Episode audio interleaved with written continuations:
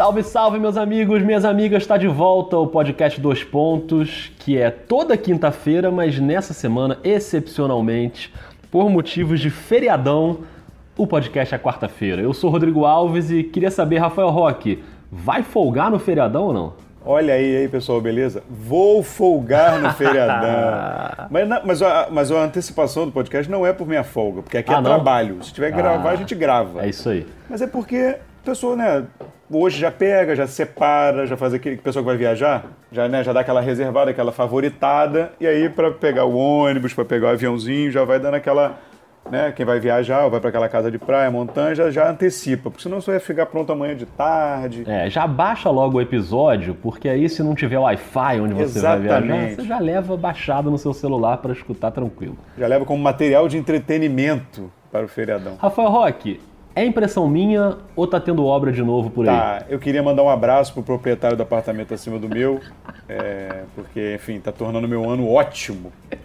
Uma obra que aparentemente o cara tá. Você sabe aquele martelinho do cara do Sonho de Liberdade? A pessoa que ouve é novo, não deve lembrar desse filme. Esse filme passou essa semana, cara. Passou essa semana, eu vi de novo, porque é um filme incrível, eu adoro. É incrível. É, não lembro se foi o, o Tim Robbins ou o Morgan Freeman ganhou o Oscar, não me lembro agora. Podemos pesquisar depois. Mas é tipo, ele, acho que ele tá fazendo obra com aquele martelinho que ele cavou o túnel. aquele, aquele martelinho de polir peça de xadrez. Deve ser, cara, não é possível. O cara tá batendo há seis meses aqui em cima. Maravilhoso, ele... maravilhoso. Ou se ele achou um sítio arqueológico no apartamento, talvez. É, quem sabe, né? Pode ficar milionário também, achando fósseis. É isso. Rafael Roque, antes de começar, queria dar duas dicas aí para quem tá ouvindo. A gente falou sobre baixar o episódio e tal. É, primeiro, dependendo de onde você escuta o podcast, se você usa um aplicativo de celular, tipo Castbox, por exemplo, que é o que eu uso, eu acho um aplicativo bem amigável assim. Alguns aplicativos têm um espaço lá para avaliar, para dar uma estrelinha e para deixar comentários. Então, deixa um comentário lá também no aplicativo que a gente responde. E a outra dica que a gente sempre dá é seguir a gente lá no Twitter também. Sempre bom lembrar que a resenha rola diariamente lá no arroba NBA dois pontos. Então segue a gente por lá também e indica aí para quem, quem você acha que pode curtir o podcast. Feito esse momento aí institucional, Rafael Roque, como manda o nome desse podcast, temos aí principalmente dois pontos para debater Olha. hoje. Vamos falar muito de Jimmy Butler no Philadelphia, que a gente ainda não comentou, e acho que a gente até discorda um pouco nesse ponto, então acho que promete, vai ser bom esse debate. Mas vamos abrir esse episódio com o assunto do momento na NBA, que é o tumulto no Golden State Warriors. Tem isso? E aí, Rock, só tenho, só tenho duas palavras para você. Draymond Green. Fala pra mim, garoto. Até tossi, ó. Draymond Green, né? Aquela figura humana. Nossa. Sensacional. No, no, nessa semana, agora, no, depois do episódio, até o João lá do. que era do Café Belgrado, ele. Isso. Ele até me botou pilha esperando meu comentário. É, o Guilherme também mandou uma o mensagem Guilherme. ontem, falou, estamos todos aguardando a opinião de Rafael Roque sobre Draymond Green. Não, então, o, o, porque o Draymond Green, na verdade, assim, aquela parte que a gente já fala muitas vezes, é, é, é até chovendo molhado, né, que um ser humano incrível, caráter sensacional. Aquela mas, ironia. Mas falando da parte do relacionamento, assim, o Draymond Green deve ser uma pessoa muito difícil de lidar, porque é uma parte que eu até, em doses é, homeopáticas e controladas, é até bom para uma franquia, né? É aquele cara que é pilhado. É. Pilhado e bota pilha e te cutuca e, e não deixa a peteca cair. E, e, e, eu tenho certeza. Olha, gente, anota esse pedaço agora que eu vou fazer um elogio do Draymond Green. Olha aí. É, é um cara import, fundamental para essa filosofia do, do Golden State de estar tá vindo em alto nível tanto tempo. Você precisa ter um cara assim né, que chega ali naquela hora que já tá todo mundo assim, pô, a gente já ganhou muito, tá bom, essa temporada regular chata demais, 82 jogos, e o cara tá ali, o cara tá no ouvido, o cara tá enchendo o saco, o cara tá gritando. Quantos, quantos memes e, e GIFs a gente já não viu do Draymond Green gritando no ouvido dos companheiros? É. São dezenas. Então, assim, eu acho que isso é muito importante por um lado, só que isso vai enchendo o saco, né? Então, assim, é, isso cria um, um vai criando, obviamente, né, 15 só de jogo, falando só de jogadores, 15 homens confinados, 7 meses, né, você vai criando um. vai dando uma saturada. É verdade. É, é, e ele é um cara muito visceral. Então, assim, ele errou na jogada, claramente, acho que quem ainda não é, viu. Pois é, para quem não viu, é bom a gente dar uma situada, né? Se de repente quem tá meio distraído aí, não acompanhou, o Golden State estava jogando contra o Clippers e aí emplacou uma reação ali sensacional no fim do quarto período, empatou o jogo e tinha a última posse de bola. Aí o Green pega a bola, o Kevin Durant fica pedindo a bola, né? Bate palma, Sim. pede o passe e o Green sai que nem um louco desembestado, se enrola todo, perde a bola. E aí o Green e o Durant discutem ali no banco. No, no, no banco de reservas, depois eles discutem também no vestiário, e aí a imprensa americana conseguiu detalhar até bastante o que aconteceu no vestiário, né? O Green chegou a confrontar o Kevin Durant sobre essa possibilidade dele sair do time na próxima temporada. Aí outros jogadores do time confrontaram o Green, até o Clay Thompson, que é muito na dele, né? Muito discreto, Sim. falou também, pediu a palavra. Resultado, o Golden State suspendeu o Draymond Green, ele não jogou a partida de ontem contra o Atlanta. Kevin Durant meteu 29 pontos, o Golden State ganhou o jogo. E aí criou esse ambiente que eu não sei se dá para a gente usar a palavra crise assim, mas parece ser a, a, maior marola, pelo menos, né, desse Golden State vitorioso que a gente viu ali nos últimos tempos. Né? É, então, pois é, faltavam 5 segundos quando ele pega o rebote. Isso. Faltavam 5 segundos para acabar o tempo regulamentar e o jogo estava empatado. Um jogador que tenha minimamente, mínima consciência até das suas, das suas características, e, e ele costuma ter, mas assim, ele é meio destrambelhado às vezes, assim, é muito voluntarioso. O Draymond Green não tem, não tem condição física de, de cruzar uma quadra em 5 segundos e fazer um é, arremesso. É. Não, é o, não, é, não é o jogo dele. Né? Então, e, e o Golden State muito bem treinado, já é aquela coisa. O, o, o Duran abriu de um lado para receber e o Clay Thompson foi lá pro corner. Isso, e não tinha ele o Stephen tinha Curry, né, duas, né, É, sim, não tinha o Stephen Curry machucado. Ele tinha as duas opções de passe, né? É, e ele saiu correndo com a bola e se embolou, como aconteceu, inclusive, nos playoffs contra Houston. O Golden State perdeu um jogo assim. Exatamente. É, o, o, Green foi tentar fazer a jogada, chutou a bola a e a bola, bola bate saiu. na perna, é verdade. É. Então, assim, é, não é a primeira vez. Né? Então, assim, a relação vai se desgastando. Teve esse. Parte técnica à parte, é, eu acho que essa, esse segundo episódio é mais, até mais relevante do que isso, porque esse episódio, cara, vai ter briga. Jogo, o jogo de alto nível tem briga.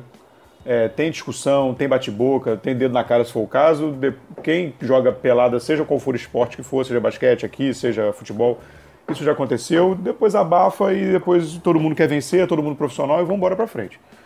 O que aconteceu depois, eu acho mais preocupante no sentido de, de, de, de futuro mesmo, de como a franquia enxerga essa janela do Golden State.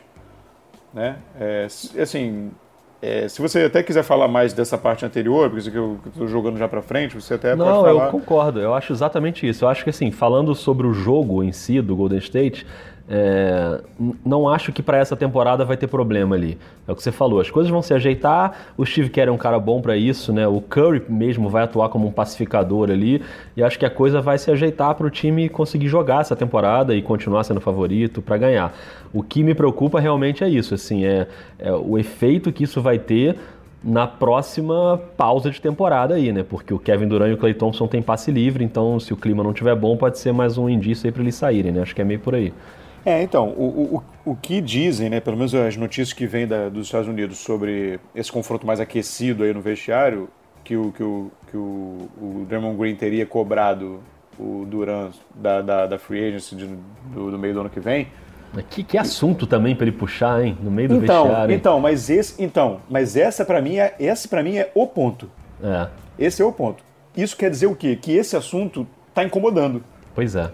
Porque na hora que estoura uma coisa. É, é, esse, esse foi aquele clássico assim: você está querendo estourar com a pessoa há um tempão, é. aí a pessoa te pede uma caneta e não devolve, aí, aí você, você esculhamba a pessoa. Né? É.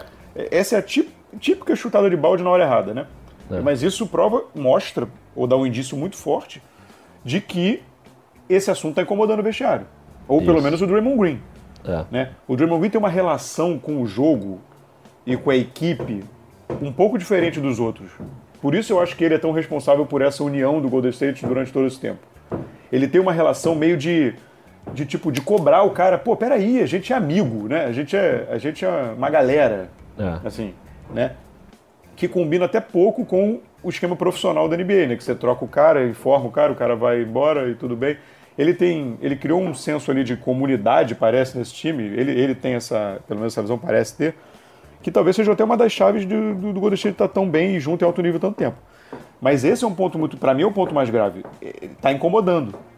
E, e, e, e, o Brian, o Brian Windhorst, ele, ele do, da ESPN, ele, ele, ele é ótimo de bastidores, né? E ele ele fez uma matéria é, falando isso, que, que esse assunto ele vem sendo ruminado ali dentro do vestiário e que isso pode ser um problema porque para saber como lidar.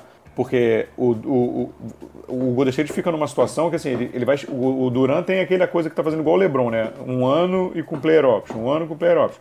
Então ele, ele vai ficar um pouco na mão do Duran, porque, sinceramente, se for ele ou eu, se os dois falarem ele ou eu, eu tenho poucas dúvidas de que o Draymond Green é o que vai sair. É. E, mas ao mesmo tempo ele tem uma situação mais segura com o Draymond Green. O Draymond Green tem mais dois anos de contrato, esse mais um. Mas o Draymond Green também será um jogador de 30 anos, acabando um contrato que provavelmente ele vai querer um contrato altíssimo. Será que o Golden State paga para ver isso também?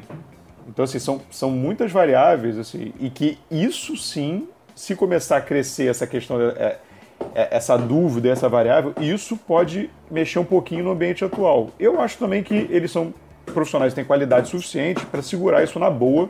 E, o Steve Kerr fala, gente, olha só, nem que seja a última coisa que a gente faça, isso. Vamos ser campeão de novo. Até porque tem essa história também do Duran de com, com, com mais um título ele pode sair para tentar uma coisa dele. Né? Que ele tem esse desejo de querer uma coisa dele, de que ele tem esse porque ele tem esse estigma de que ele foi fazer panela para ganhar, senão é. ele não ia ganhar.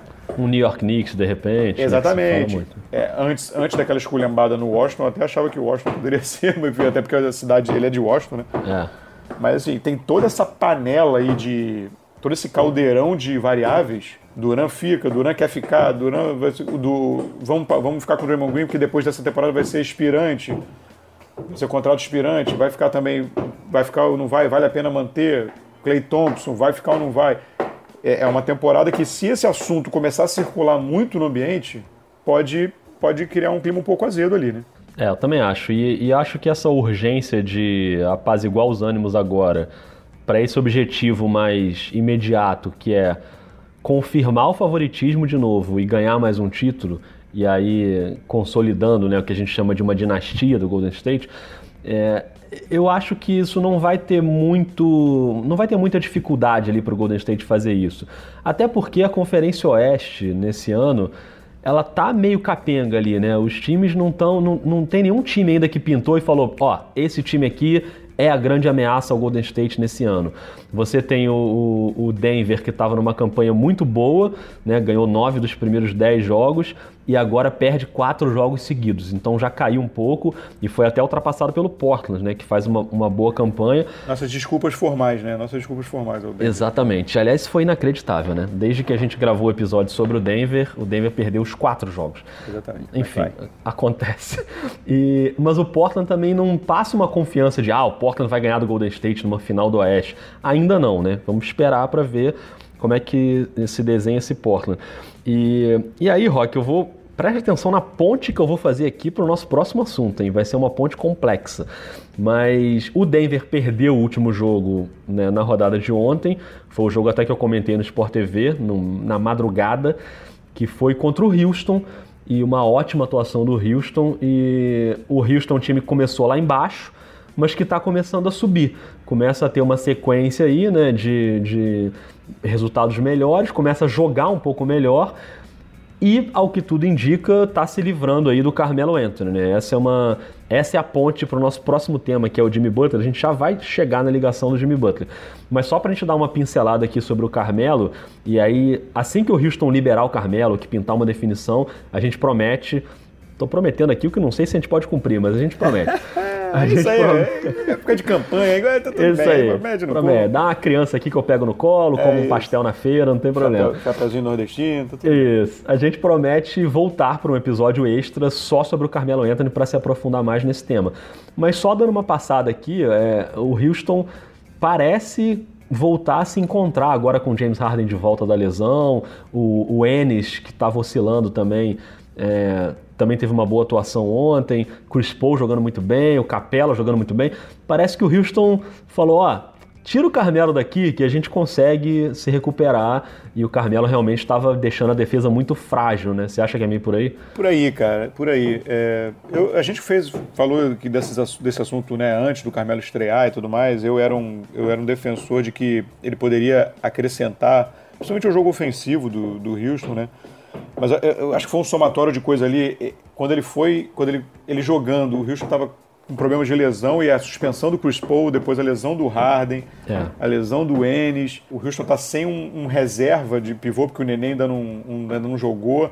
E os meninos lá, o Hatterstein é muito novo e o Marquise Chris, que veio na troca, não conseguiu. Enfim, Também não está jogando. Já era. Né?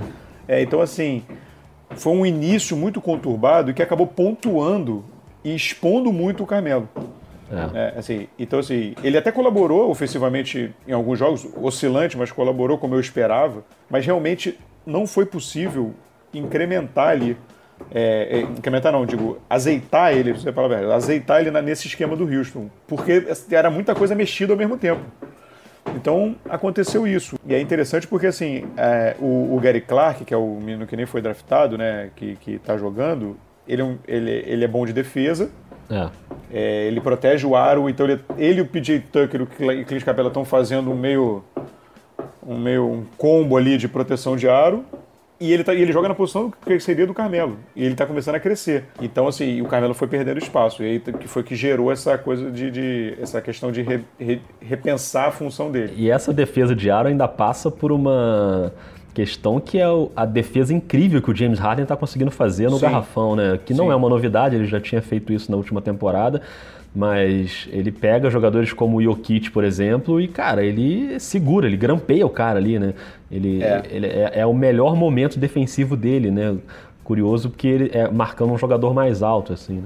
É, o, é, o Denver, o Denver é um, é um. O Houston é um matchup muito difícil pro, é. pro, pro Denver, né? Porque o, o, Denver, o Denver não tem proteção de aro. Isso. E aí o Harden na infiltração ou capela no, no, pick and roll vira um negócio de maluco. É, depende muito do Plumlee para fazer pois isso, é, né? Ele nem sempre é. tá em quadra. É, e aí no ataque a produção dele não é muito boa, aí fica, aí fica essa, essa, O Houston começou uns. Depois de uns 5, é, né, a campanha, né? O Houston ganhou 5 dos últimos 7. Pois é. Então, assim, depois que ajustou a casa um pouco, deu uma, deu uma, deu uma moralizada. Ele vai, vai demorar, né? No Oeste, muito equilibrado, vai demorar ele se recuperar, porém parece que o viés é, é, é de subida. Né? Assim, é, nos, nesses últimos sete jogos, ele tem a sexta, se eu não me engano, melhor eficiência defensiva da liga. Ele era 25 quinto, sei lá, antes. Então, assim, deu uma. ajustou a defesa e passa isso muito por não ter o Carmelo, né? Porque o Carmelo na rotação, na rotação defensiva, o Carmelo é uma desgraça. E ele e o Harden no mesmo time não dá. Por falar em desgraça, eu queria só é, Estou curioso para saber a sua opinião, porque no jogo ontem fiquei impressionado com uma coisa que já vinha acontecendo, que é um ódio mortal da torcida do Houston e dos perfis brasileiros que cobrem o Houston, um ódio mortal pelo Eric Gordon e por essa temporada que ele está fazendo. Os caras detestam a ponto de ter perfil mudando o nome para hater do Eric Gordon. O que, que você está achando de Eric Gordon nessa temporada? O Eric Gordon ele teve duas temporadas muito boas e, e assim é, ele está mal ele tá mal, ele passou. Ele é um jogador, ele é um jogador de. de aquele jogador de, de streak que a gente chama, né? Ele, é. ele, ele, ele, às vezes. Ele tem sequência. Ele, ele né? gata uma sequência. Fevereiro, a última temporada, foi um negócio assim, ele chutou acima de 50% de três, um negócio inacreditável. Mas ele tá mal, ele começou mal. Eu acho que é muito influência da, do, da confusão que o sistema do Houston estava. Uhum. Eu até estava comentando isso ontem, é, durante, é, durante o jogo contra o Denver o Houston está muito desconfortável ainda. Contra o Denver melhorou um pouco, mas o Houston parece muito desconfortável com as posições. Na temporada passada, era tudo muito ensaiadinho. O jogador sabia onde tinha que estar, ele recebia a bola de um jeito certinho, a mecânica era ideal, ele acertava o arremesso. Era muito tudo ensaiado. Os pontos esse ano estão saindo com dificuldade. São arremessos às vezes forçados, às vezes e ele ele é muito influenciado por isso, é. porque ele tem aquela mecânica dele muito, né? Ele é um jogador. Então assim, eu acho que ele sofreu muito com esse início. A tendência é. Ele é um jogador de média de, de carreira, mas muito melhor do que ele está sendo agora. Ele ainda é novo, não tem nenhuma justificativa para acreditar num declínio de carreira ainda. Ele tem 29 anos. Então, assim, me parece um pouco dele ter sofrido com esse esquema. Sobre o ódio, eu acho que tem um pouquinho da relutância do Daryl Morey, do General Manager do Houston, e incluir o Eric Gordon na troca pelo Jimmy Butler. É verdade. Eu acho que tem um pouco aí. O que nem era nem era o caso, né? A, a, a proposta que apareceu aí foi é, Eric Gordon mais duas escolhas de primeira rodada. E o Nelly. Então, assim, nem era o caso. Mas na primeira informação que surgiu, que eram quatro primeiras escolhas, e o Minnesota gostaria de incluir o, o, o Eric Gordon. E a informação era de que o Daryl Morey estava relutante. E acho que isso gerou essa, essa raiva Pode aí. ser, é. Mas não, não fiquem com raiva, porque não era o caso. Eles estavam dispostos a trocar pelo Eric Gordon. O Minnesota disse que trocaria com qualquer um, menos com Pois o é, não ia adiantar mesmo. E o Eric Gordon, assim, ele, como você falou, né, a média de aproveitamento de três pontos da carreira dele é 37 alguma coisa. E ele tá chutando 23% nessa temporada. Pois é. então, é óbvio que em algum momento ele vai dar uma engrenada e melhorar um pouco, né? É, no jogo contra Denver, a gente já viu, por exemplo, o PJ Tucker é mais colocadinho. Isso. Ele continua mal no arremesso, mas você já viu a rotação melhor e aquela, aquela penetração do, do, do, do Chris Paul depois do pick and roll e jogando pra fora a bola. Voltou a ter. O É. time era um bando, o time tava um bando. É. Voltou a ter uma, uma reorganização. É verdade. Bom, isso era para ser só uma ponte, mas eu acho que a gente É. falou tanto de Houston que a gente tem oficialmente três pontos no programa de hoje. É. E um ponto foi esse que a gente acabou de falar sobre o Houston, que é um assunto sempre bom também de debater. Mas agora sim vamos à ponte, que a gente volta ao Carmelo Anthony. E se o Carmelo Anthony for realmente liberado, como se espera, ele vai poder assinar com alguma outra equipe. E um dos nomes que surgem, né, no- não é informação nenhuma da imprensa americana, mas pelo encaixe, muita gente está falando sobre o Philadelphia, que fez essa troca aí do Jimmy Butler, e a gente chega no, no último ponto do programa de hoje, que essa troca que recebe o Jimmy Butler e manda o Dario Saric e o Robert Covington, entre outras coisinhas ali menores, mas enfim, acho que os, os três nomes principais são esses. E aí o Philadelphia perde o Saric, né? Então tá sem alguém da posição 4, o Carmelo poderia ser um chutador para entrar ali na, naquela posição. Mas esse é só um gancho para a gente falar dessa troca que a gente ainda não comentou no podcast. No último episódio ainda não tinha rolado a troca. E, e ali no Twitter a gente deu mais ou menos o que a gente pensa. Você gostou mais de início, eu não gostei tanto para o Philadelphia. O que, que você achou? Quem você acha que sai levando vantagem, Rock? Assim, vantagem. Vantagem é, é, é difícil, né? Tem, que- tem que esperar um pouco. de- ah, É difícil dizer vantagem. Mas assim, eu gostei mais bem. Eu gostei mais da troca para Filadélfia do que você, né? Pelo que a gente andou conversando. O Filadélfia teve algumas demonstrações de que de que é um, é um risco, é. O Saric tinha muita coisa para abrir mão, é. O Covington, tam- é, muita gente pensa. O Covington também é um jogador valioso, era valioso para a franquia. Mas o Philadelphia estava querendo dar um salto. E no mercado de free agents passado, ficou meio claro que precisaria mudar alguma coisa para que ele fosse um mercado atraente, uma franquia atraente para free agent. Ele não conseguiu nem conversar com os free agents principais. E um jeito de você conseguir é por troca para você ter o jogador, né? no caso agora tem o Jimmy Butler, ele tem os bird rights, ele, ele vai poder oferecer mais do que os outros, para que você, você dê esse salto. Às vezes você, quando você está por baixo, entre aspas, né? o Philadelphia vem de um longo processo para recuperação e para crescimento, você tem que pagar um pouco a mais. Sabe? E, e- pode dar errado? Tem muita chance de dar errado. O Jim Butler é uma bomba de personalidade, não é o melhor encaixe, do- assim, o, o, né, o Kawhi e o Paul George eram encaixes bem melhores, mas ele não conseguiu nem falar com essas pessoas. É. Entendeu? Então, assim, o era o que tinha agora para tentar dar esse salto, eu acho, eu acho uma aposta válida. Eu acho um movimento arriscado, sim, mas eu acho válido. Eu acho que a torcida tem que estar satisfeita e esperançosa, sim. Eu acho que é, é válido, tem os seus riscos, o Saric pode ir lá e explodir em, em Minnesota, Compton vai ajudar, a gente não tem a menor dúvida. Mas para quem quer dar o salto, tinha que correr algum risco, não tinha muito jeito. Estava arriscado chegar na free agent de novo ficar a ver navios, apesar de metade da liga vai ser free agent esse no próximo ano, mas podia acabar ficando a ver navios de novo. E, e daqui a pouco você vai começar a perder essa geração, perder esse primeiro contrato do Embiid, do Ben Simmons, não sabe o que vai acontecer, né? Ok, o Embiid não, mas o Ben Simmons não sabe o que vai acontecer. Pode desmontar aí, o, sei lá, o Simmons ir embora, enfim. E acho que, acho que foi válido. É, eu não sei, eu ainda acho que, que poderia esperar mais um pouquinho, assim, pelo menos mais um ano. Eu acho que o Philadelphia apertou um botão do pânico um pouquinho cedo demais para mim. E eu acho que isso foi influenciado pelo início irregular do time nessa temporada. né? A gente falava muito, todo mundo falava, que essa temporada no, no leste era Boston e Filadélfia, né? e um Toronto com o Kawhi ali na incógnita. O que aconteceu é que o Toronto começou muito bem, o Milwaukee começou muito bem e nem todo mundo esperava. E o Philadelphia ficou um pouco para trás. O Indiana começou muito bem e o Philadelphia ficou devendo ali nesse começo. E aí eu acho que os caras se desesperaram, que eu acho que não combina muito com a filosofia recente do Philadelphia, que é uma filosofia de paciência, de você esperar, de você construir com calma, via draft e tal. É, eu acho que para esse ano pode dar certo, imagino até que o time pode melhorar. deixar o Philadelphia mais forte num, nesse tiro curto, mas tem o risco também do Jimmy Butler não ficar e ir embora, né, depois da temporada. Mas para mim o mais grave não é nem isso. Para mim o mais grave é envolver o Saric nessa troca. Não, não tem substituto na posição 4, o Philadelphia, não tem ninguém para jogar ali. Vai ter que ser o Muscala, o Amir Johnson, sei lá, botar alguma coisa que certamente vai ser uma qualidade muito menor. O Sares, para mim, é um jogador até subestimado na NBA. Ele abre muito bem, espaça muito bem a quadra, chuta bem, se movimenta. É um jogador com o famoso QI de basquete muito alto. Acho um cara muito inteligente jogando. Então, para mim, esse foi o grande problema. Eu acho que o Covington vai fazer falta no Philadelphia. É um, marcador de perímetro e um chutador também, que eu acho que pode ser pode fazer falta, mas, mas beleza, também não dá para você pegar o Jimmy Butler sem abrir mão, né, de, né, abrindo mão de nada.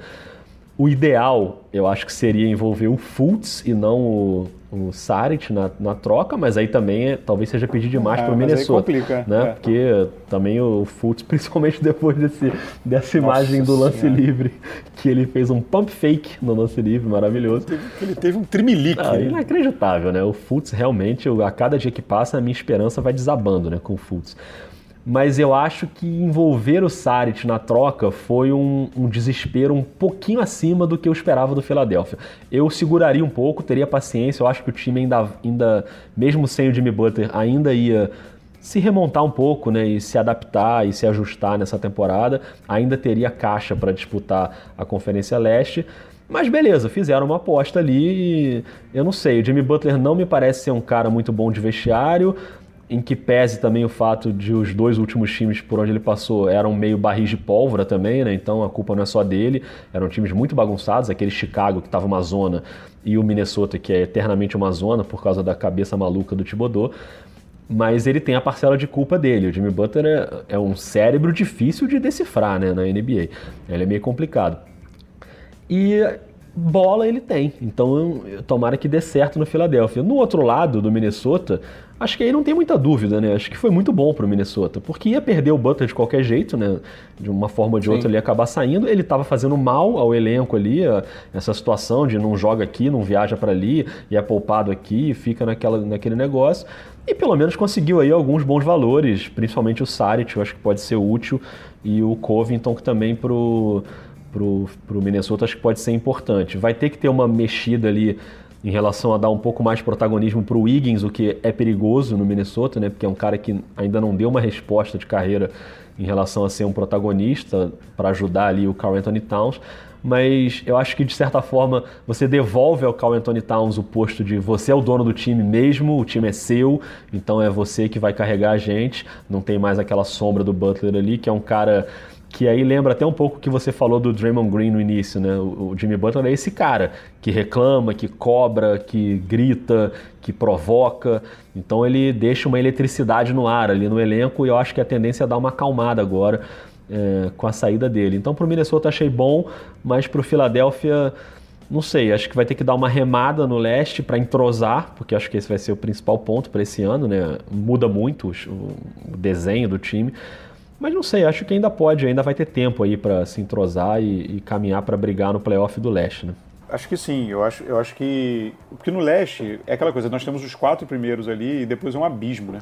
É, é quatro e cinco ali, né? Os quatro cinco, cinco é, primeiros, cinco, né? cinco, é, cinco, na verdade. É, colocando o Indiana, né? Isso. né? Cinco. Mas assim, eu tava lembrando aqui, porque agora o Philadelphia está atrás de chute, né? Isso. É, que é chutador, estão tá falando, falando até no, que o Cortnelli, se for liberado pelo, se for liberado pelos Knicks, ele pode acertar, um jogador que é quase 40% de três de carreira, enfim. Mas é um jogador 2-3 ali, né? Ele não é, não seria pro lugar do Salles. É. É, e aí eu fico pensando, o, daqui não dá para você voltar, antecipar, obviamente, né? Isso é um sofrimento eterno, você ficar pensando, e se, mas o Philadelphia abriu mão do, do Ilyasova e do Bellinelli. Né? Pois é. É, os dois estão chutando acima de 37% de carreira de, tre... de carreira não, na temporada de 3, o que é bastante bom né, para um jogador dessa posição. É, o Bellinelli menor né, um pouco do que o Ilyasova, mas enfim, daria para tentar jogar ali. É, e ele acabou abrindo mão né, na, na off-season e agora está correndo atrás de, de, de, chutador. Sobre o Minnesota, cara, duas coisas. Primeiro, eu queria fazer um detalhe, eu acabei de me tocar disso. Ah. O Thibodeau é a cara do dono do apartamento aqui de cima. tá de eu vou te mandar a foto depois. Eu vou te mandar a foto. Publica é no Twitter. Não, não posso que o, enfim, o cara vê, mas assim, mas é impressionante. É impressionante. Eu vou te mandar a foto depois, vou fazer a montagem. E outra coisa é, é boa a troca para Minnesota? É, foi boa. Foi boa agora como contingência, né? Da situação do Butler, ia sair, não tinha jeito, o retorno foi bom. Sim. Mas se a gente pegar o pacote para trás, né, o Thibodeau que, que forçou a troca para adquirir o Butler. Então, assim, se você, se você for pegar e fazer esse recorte um pouquinho mais para trás, o, a, o Minnesota abriu mão do Dan, do Lavine, do Markkanen, né, pelo Saric e pelo Convito. Pois é. Que o Justin Patton não, Justin Patton não, não, não, não vingou. Então, assim, na verdade, você pegar um escopo maior, é um trabalho horroroso é verdade. do Thibodeau. Né? Você jogou você jogou o seu futuro fora, que era o futuro, se, vai dar, se ia dar certo ou não, mas era o futuro. E aí não, não, não, não tem nenhuma prova de que pegaria o Markkanen, mas o Markkanen, voltando de lesão, se voltar bem, é um jogador, parece ser um jogador muito interessante. Sim, muito bom. Então, assim, trabalho horroroso. E com a, com a escolha de draft que você pegou, você ainda pegou um jogador que os caras acabaram de renunciar ao direito de, daquele o time option do último ano de contrato dele. Ou seja, um trabalho digno de demissão do Thibodeau. Né? É verdade. Então você trata de ir na obra e cobrar do Thibodeau, já que ele tá morando no seu prédio agora. Grande momento, cara. Que, que lembrança. Sério, que referência. Sério, que coisa impressionante. Eu queria, antes de encerrar, só mandar dois abraços aqui, já que você falou de arremesso, que o Philadelphia tá buscando arremesso, para dois grandes novos arremessadores dessa liga, que são Brook Lopes, que é o novo Clay Thompson, que está realmente matando bola de três adoidado, e DeAndre Jordan, que é o novo Mark Price, melhor arremessador de lance livre de todos os tempos, conseguiu mexer na mecânica dele. Acho que não foi nem muito mecânica, né? No caso do DeAndre Jordan, foi confiança. Ele fez um trabalho mental, é. né, com o cara, é. de controle mental e tal. E hoje ele é simplesmente o melhor arremessador de lance livre de todo o elenco do Dallas Mavericks. Então queria deixar esse parabéns. Esse é bom, é a valorização do profissional, né? Que o cara profissional viu uma deficiência e correu atrás para é, corrigir. Muito bom. E o Brook Lopes arremessando dois passos atrás dali de três. Incrível, incrível. Meteu oito bolas de três na, na partida contra o Denver. Foi impressionante. Se eu, sou, Quando... se eu sou ele, eu entro no concurso de três. Quero nem saber. Ah, seria maneiro, hein? Seria maneiro. Enquanto isso, Markel Fultz e Ben Simmons continuam tijolando. momento, cara. Que momento, cara.